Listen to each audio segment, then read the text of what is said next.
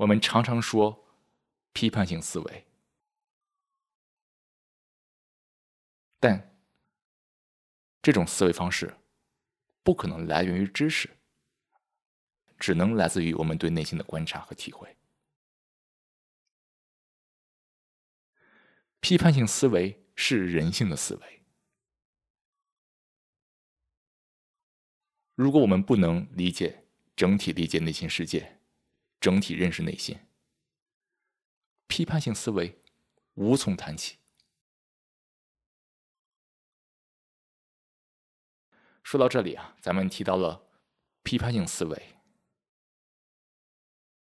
我们再来聊一聊科学。在我们很多人的脑海里面，我们总是把科学和知识联系在一起，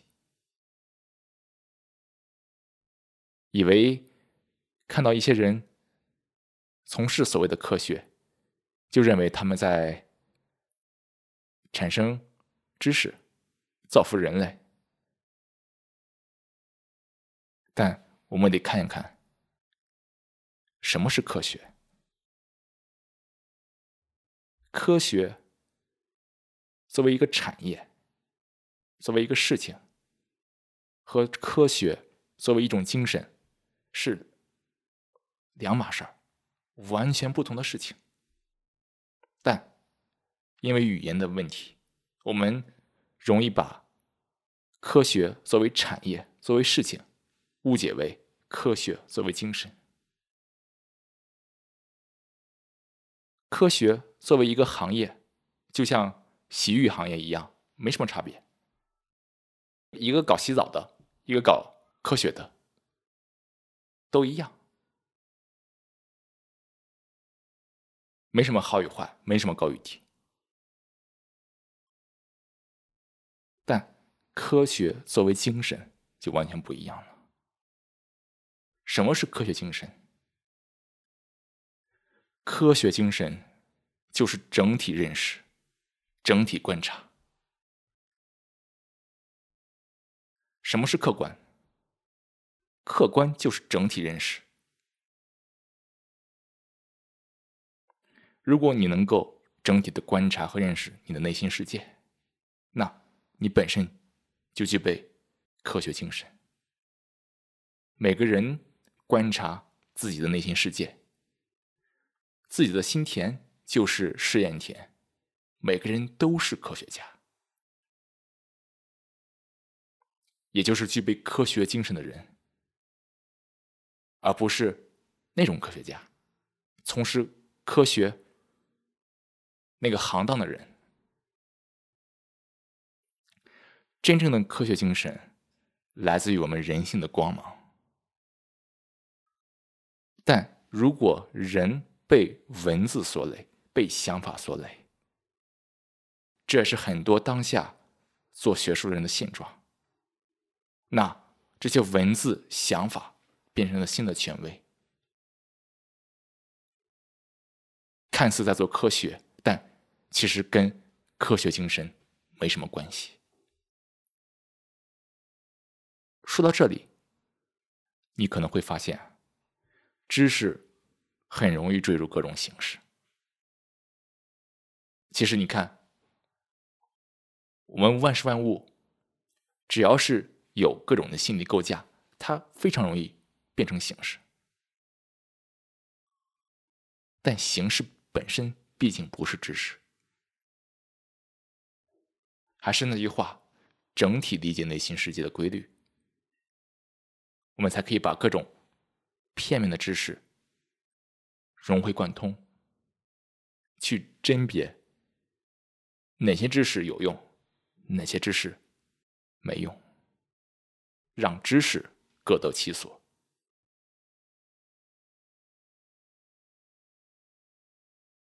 刚才我们也谈到教育，教育所带来这种专业化，让每个人局限在特定的思维领域内。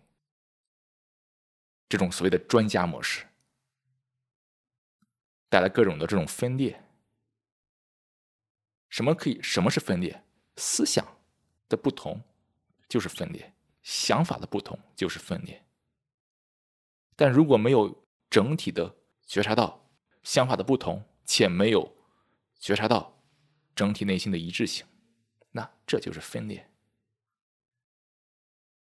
你看，在媒体中，各路专家都在发表自己片面的声音，所以每个人都需要去觉察，不要被这些片面的声音所带走。内观是第一要务。这些所谓的专家，某种意义上，每个人都是专家。我们的人生只顾那一些非常小的思维区区域在活动，大家互不理解，所以一旦碰撞，必然会产生冲突，冲突带来了每个人的自我被唤起。这进一步加剧了人与人的隔绝、矛盾的激化。刚才咱们也说了嘛，这奠定了社会上的各种深层次的矛盾。所以你看，知识累积需要我们理解内心的规律，运用智慧，不被知识所累。否则，当我们积累了过多的知识，在意识中没有被清空的时候，我们对知识的反应扭曲了我们的人性。你看，中国也有各种词语来描述这些东西，比如说“书呆子”、“精英”等等。而冥想就是观察内心世界，恢复人性，不扭曲着活着。意味着我们需要清空意识，知识可能作为记忆还在，但它只是需要在合适的时机、合适的场所、合适的场景下，才可以出现在我们的意识中。这也就是所谓的合适的想。这整个过程都是冥想的一部分，观察内心世界。你不需要有任何的心理权威，任何东西，所谓的知识，比如说，一旦变成了心理权威，那必定阻碍每个人向内探索。所以，知识本身必须得否定，也就是告别一切心理权威，这样才可以去整体的理解内心世界。但不要被语言所误解。否定一切的知识，不代表你拒绝任何的知识。知识有它的位置，但前提是你需要认清自心之后，才可以合理的使用、运用、看待知识。最后，咱们来说说学术这个行业。学术往往给人的印象就是高大上，对吧？各种的高精尖，各种学问。但是别忘了，列位，搞学术的人他也是人，学术只是一个行业而已，没有真正的好与坏，人性都一样。没有人性的时候，也都一样。刚才咱们说过了，在科学领域，在其他的这种学术领域，对文字的执着，对形式知识的执着，很普遍的存在。如何超越这些形式，去理解，那就意味着去理解人性、内心世界。而这也是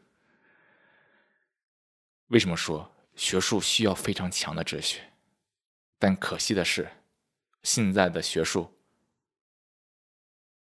似乎跟哲学不沾边。当然，哲学也得解释一下，很多人把这种玩弄想法叫做哲学，那个不是哲学。哲学实际上就是找到合适的方式来做合适的事情。总之，这里面各种的混乱，就像每个人一样，他所做的事情，毕竟有某种愉悦来支支撑。